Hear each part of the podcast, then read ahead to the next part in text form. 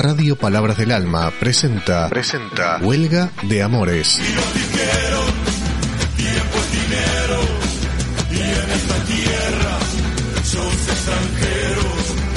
Un programa para acercarnos a los pueblos originarios y a la historia y el presente de América Latina. Huelga de Amores. Conduce Juan Domingo Cabrera. La historia escrita por vencedores los tambores. Huelga de Amores.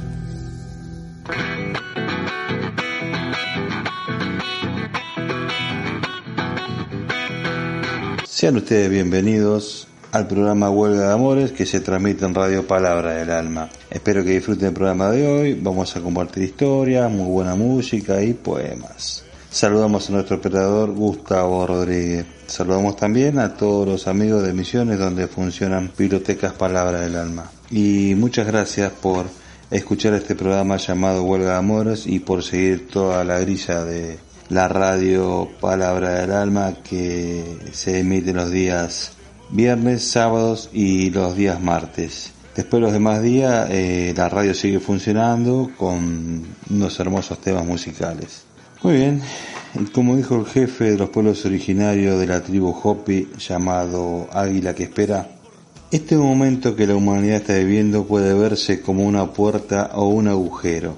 La decisión de caer en el agujero o cruzar la puerta depende de ti. Si consume las noticias las 24 horas del día con energía negativa, constantemente nervioso, con pesimismo, caerás en este agujero.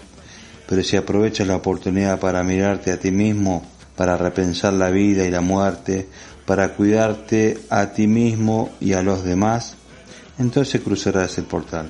Cuida tu hogar, cuida tu cuerpo, conéctate con tu hogar espiritual. Cuando te cuidas, cuidas a todos al mismo tiempo. No subestime la dimensión espiritual de esta crisis. Toma la perspectiva de un águila que ve todo desde arriba con una visión más amplia. Hay una demanda social en esta crisis, pero también una demanda espiritual. Los dos van mano a mano. Sin la dimensión social se cae en el fanatismo. Sin la dimensión espiritual caemos en el pesimismo y en la futilidad. ¿Estás listo para enfrentar esta crisis? Consigue tu caja de herramientas y usa todas las herramientas a tu disposición. Aprendan resistencia del ejemplo de los pueblos originarios y africanos. Fuimos y somos exterminados, pero nunca dejamos de cantar, bailar, encender un fuego y, alegr y alegrarnos. No te sientas culpable por sentirte bendecido en estos tiempos difíciles. Estar triste o enojado no ayuda en absoluto. La resistencia es resistencia a través de la alegría. Tienes derecho a ser fuerte y positivo, y no hay otra forma de hacerlo que mantener una postura hermosa, feliz y luminosa. No tiene nada que ver con alineación. Es una estrategia de resistencia. Cuando cruzamos el umbral tenemos una nueva visión del mundo porque hemos enfrentado nuestros miedos y dificultades.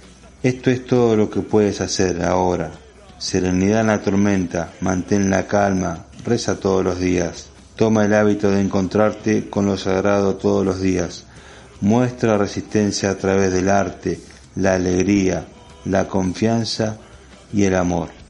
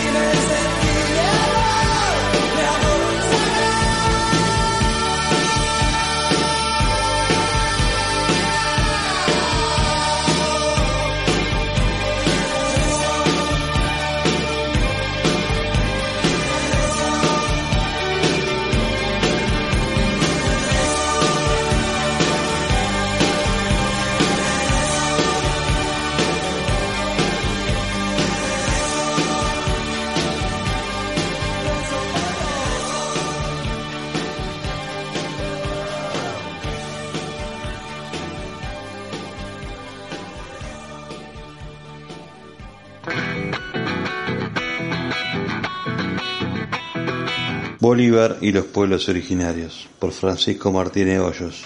Es un lugar común denunciar las atrocidades de los conquistadores españoles sobre los nativos americanos, pero se suele olvidar lo que sucedió después de la independencia a principios del siglo XIX.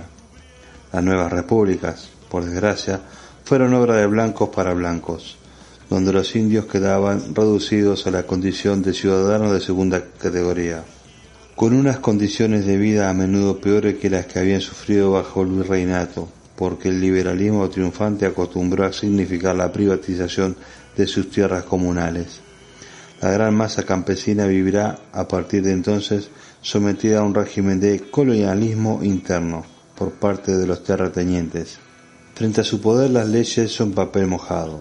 Tanto es así que José Carlos Marietegui, el gran pensador marxista, reconocerá tristemente como respecto a esta problemática el reinato aparece menos culpable que la república. En lugar de cumplir su deber de mejorar la situación del originario, la república había incrementado su pobreza mientras le consideraba un ser inferior, decía María Tegui en sus siete ensayos de interpretación de la realidad peruana, dedicada a explorar a los originarios vivos, la burguesía caerá en la contradicción de saltar a los que llevan varios siglos muertos, los aztecas, los incas o los araucanos de los tiempos precolombinos. En ello se hallan supuestamente las raíces de las naciones modernas, obsesionadas en establecer una continuidad con el pasado, saltándose la dominación española, una especie de gran paréntesis asimilado a la oscuridad. Los libertadores, como era de esperar, se habían apuntado con entusiasmo a la denominada leyenda negra. La crítica a la conquista les permitía arremeter contra la causa realista, presentando a enemigos como los herederos de aquellos primeros monstruos que hicieron desaparecer de la América su raza primitiva, tal como dijo Simón Bolívar en su primera carta de Jamaica. Los españoles, en su opinión, no eran sino una raza de exterminadores. Había llegado el momento de hacerles pagar sus culpas convirtiendo el momento secesionista en la instancia vengadora de seculares agravios. Así, mientras se encuentra en Cajamarca, Perú, hace jurar a los soldados por la ceniza del gran Atahualpa que morirían por la independencia nacional. Atahualpa, el gobernante inca depuesto y ejecutado por Pizarro, tendrá por fin justicia. En tanto que criollo, Bolívar era consciente de pertenecer a una especie media entre los legítimos propietarios del país y los usurpadores españoles. Los blancos americanos como él tenían que afrontar el reto difícil de independizarse de la metrópoli, de la metrópoli como una población racialmente heterogénea, en la que podía estallar una guerra de castas en cualquier momento. Por un lado necesitaban el apoyo de mestizos y de indios en su lucha contra España pero por otro temían ver cuestionados sus privilegios, y así una raza trataba de imponerse como la violencia a las otras? El libertador deseaba que esta pesadilla nunca llegara a materializarse. Creía que el indio en su carácter apacible se limitaría a la vida privada sin pertenecer, sin pretender acaparar la cosa pública, pero, por si acaso, para evitar sorpresas, promulgó leyes privándole de derechos políticos. Así la Constitución de Angostura de 1819 concedía el voto solo a los individuos alfabetizados con un cierto nivel de recursos económicos. Los requisitos, obviamente, dejaban afuera de la ciudadanía activa a la mayoría de la población. Más tarde Bolívar firmó varios decretos destinados a proporcionar al indio la propiedad de la tierra, Consciente de que así ampliaría la base social de la causa independentista, recordaba muy bien lo que había sucedido durante las dos primeras repúblicas de Venezuela, concluidas con derrotas desastrosas porque los criollos no habían realizado concesiones a otros grupos sociales en busca de apoyos. Tenía seguramente buenas intenciones, un deseo sincero de corregir los abusos que habían sufrido los indígenas durante el dominio español, tal como señaló en el decreto de Cundinamarca de 1820. Deseaba, por ejemplo, que se les retribuyera con un salario monetario, no en especie, ya que de esta forma acababan endeudados con sus manos y perdían su libertad, porque nunca había forma de saldar cuentas. El problema era que sus propósitos no estaban acompañados de un conocimiento profundo de la realidad indígena y su fundamento comunitario, algo muy difícil de comprender desde su individualismo burgués. En su concepción liberal, el mundo se dividía en propietarios que ejercían a título personal el dominio sobre sus tierras. Las comunidades nativas, en su opinión, constituían un resto arcaico del pasado, exactamente igual que los gremios, las viejas corporaciones que los revolucionarios decimonónicos dieron por finiquitadas. Por otra parte, en un momento en que la burguesía imponía su moral basada en el trabajo convertido en mercancía, resultaba difícil de aceptar un sistema de prioridades alternativo como el de los indios, que trabajaban lo necesario para vivir en lugar de vivir para trabajar. No obstante, el Libertador tomó alguna precaución antes de entregar tierras a lo que él denominaba naturales. Hasta en 1850 los nuevos propietarios no podrían vender sus tierras si no querían ver anulada la concesión. Intentaba así que los indios no fueran estafados. Ello no impidió que se vieran indefensos frente a las latifundistas, de manera que el acceso a la tierra continuó en el primer lugar de las aspiraciones campesinas. Francisco Martínez Hoyos. Así cerramos el segundo bloque del programa de hoy con este temita musical.